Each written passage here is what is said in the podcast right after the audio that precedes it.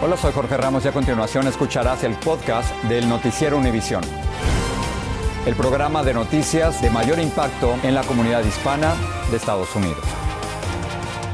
Muy buenas noches, comenzamos el noticiero con las severas inundaciones en el suroeste de los Estados Unidos. Al menos 150 personas quedaron aisladas en parques nacionales y una mujer desapareció en medio de una tormenta. Pero una de las ciudades más afectadas ha sido Dallas, en Texas, donde en 24 horas cayó toda la lluvia que ahí suele caer durante un verano entero. Se ha declarado el estado de emergencia en la ciudad. Ahí ya murió una mujer a la que la arrastró la corriente de agua. Vamos a pasar directamente con Laura Cruces, quien se encuentra en un suburbio de Dallas. Laura. Como ustedes señalan, la situación sigue siendo complicada en el condado de Dallas, específicamente donde estamos en este momento, la ciudad de Bosch Springs. Más de 8 pulgadas de lluvia han caído y les puedo decir que hay muchísima acumulación de agua, que hay cualquier cantidad de vehículos inundados, de vías cerradas. Esta ha sido una de las áreas del condado de Dallas más afectada por estas lluvias que comenzaron desde la madrugada y que han afectado a gran cantidad de casas. Muchas de ellas no solo están inundadas acá afuera, también lo están adentro. Hemos hablado ya con muchas personas, incluso hemos visto personas sacar sus pertenencias. La recámara empezó terminar por abajo de los, de los cajones y ya entre más, más se fue inundando y ya le llegó a la otra recámara. ¿Qué están tratando de hacer las autoridades? Primero, pedirle a las personas que no salgan si no es necesario, porque muchas vías tienen demasiada acumulación de agua y muchos vehículos se están quedando varados en todas partes. Además, ya fue abierto un refugio, un centro recreacional de la ciudad de Bosch Spring ha sido dispuesto para atender a las personas. Ya la Cruz Roja está allí para darle ayuda a las personas. Hasta el momento no hay una cifra oficial de cuántas personas han sido desplazadas o cuántas casas han sido afectadas por estas lluvias muy fuertes. Nosotros vamos a seguir haciendo recorridos para tenerles testimonios de estas fuertes lluvias aquí en la ciudad de Dallas. Laura Cruces, Univisión. Vamos a hablar del expresidente Donald Trump, quien lanzó una contraofensiva contra el gobierno federal. En una corte del sur de la Florida demandó al gobierno por el allanamiento que realizó el FBI en Mar-a-Lago, su residencia en ese estado. Pablo Gato nos dice cuál es la queja de Trump. Trump interpuso una demanda para que una tercera parte independiente revise la evidencia que el gobierno se llevó de Mar-a-Lago. También pide que se detalle todo lo que se llevó el FBI y que se devuelva cualquier cosa que no tenga que ver con la investigación. Esto haría que el proceso legal sea más lento.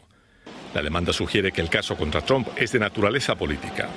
Por otro lado, el juez simpatizó hoy con la posición del gobierno de proteger la información usada en el affidavit o declaración jurada para registrar Mar-a-Lago y declaró fiable la información de la Fiscalía. El gobierno tiene razones convincentes para no hacer pública la información en este momento, dijo.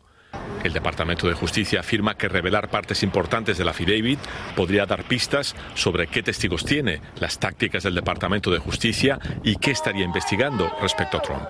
La información es importante porque eh, también el expresidente tiene una reputación de contactar testigos, tratar de persuadir a la gente que no testifique en contra de él. El juez pidió al gobierno una versión editada de la affidavit en la que se elimine información que el gobierno estime no debe ser pública. Pero el juez afirma que si la edición es muy extensa, el documento que se presente podría realmente no servir para nada.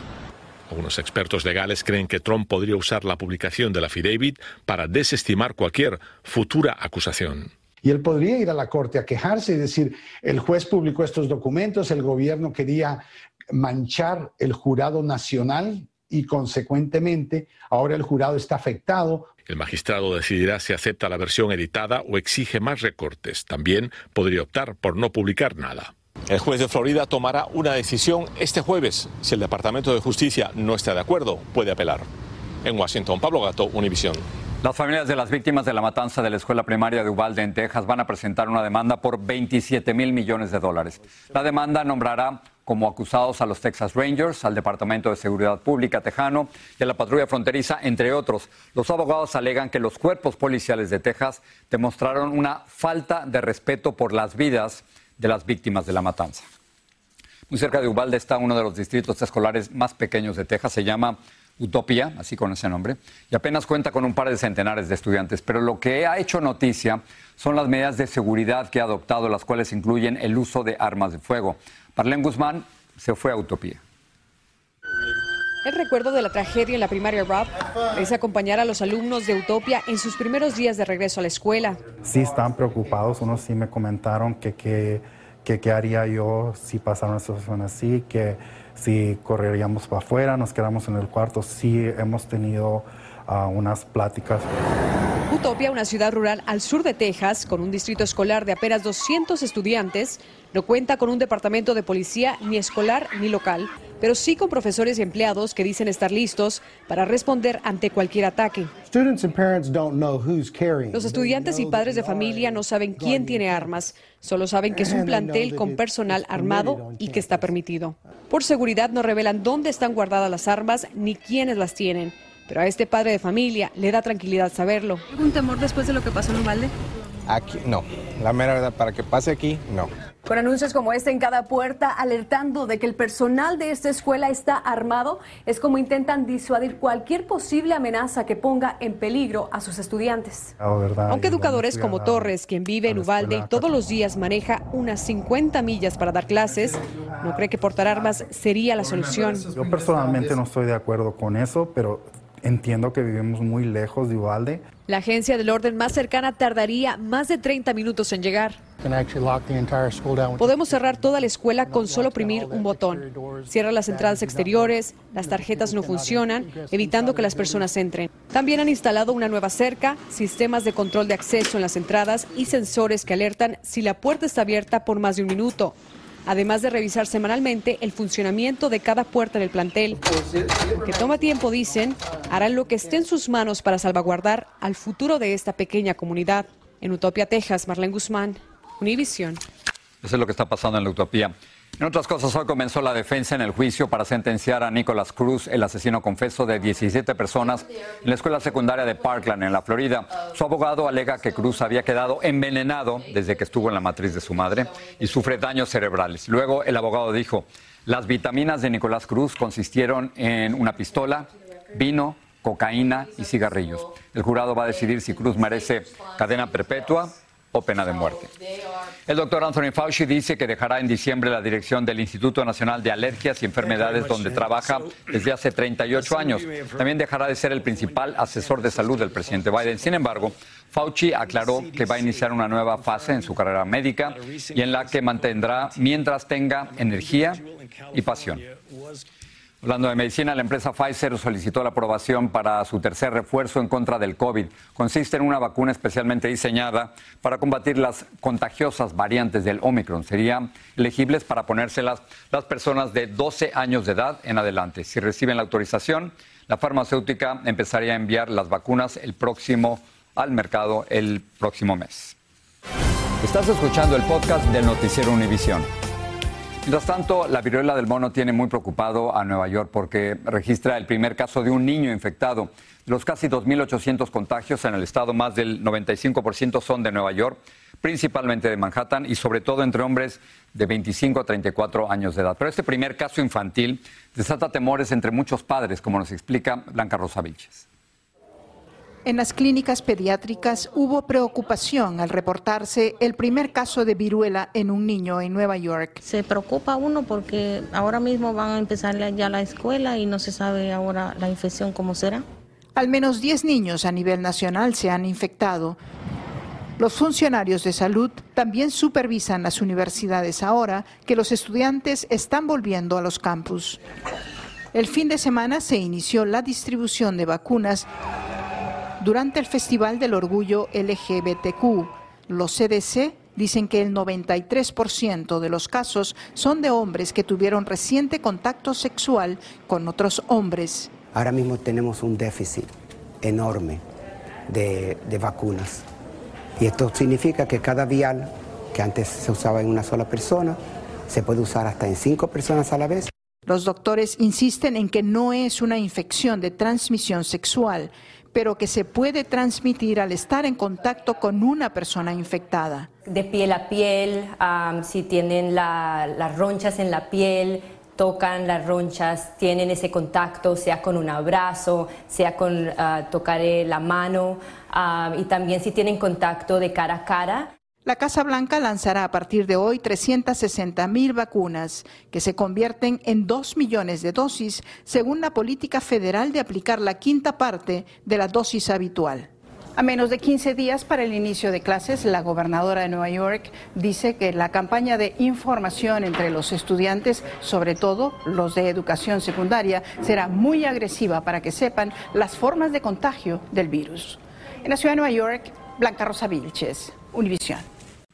En Daytona Beach, Florida, una explosión en un barco dejó una persona con quemaduras graves y otras tres heridas. Las autoridades dijeron que el operador del barco acababa de llenar de combustible y cuando trató de arrancar el motor probablemente explotaron los vapores de la gasolina. La patrulla fronteriza informó que tiene bajo su custodia más de 24 migrantes cubanos que tocaron tierra en los callos de la Florida durante el fin de semana. Entre ellos se encuentra un inmigrante cubano que tocó tierra en Cayo Maratón en un kayak inflable.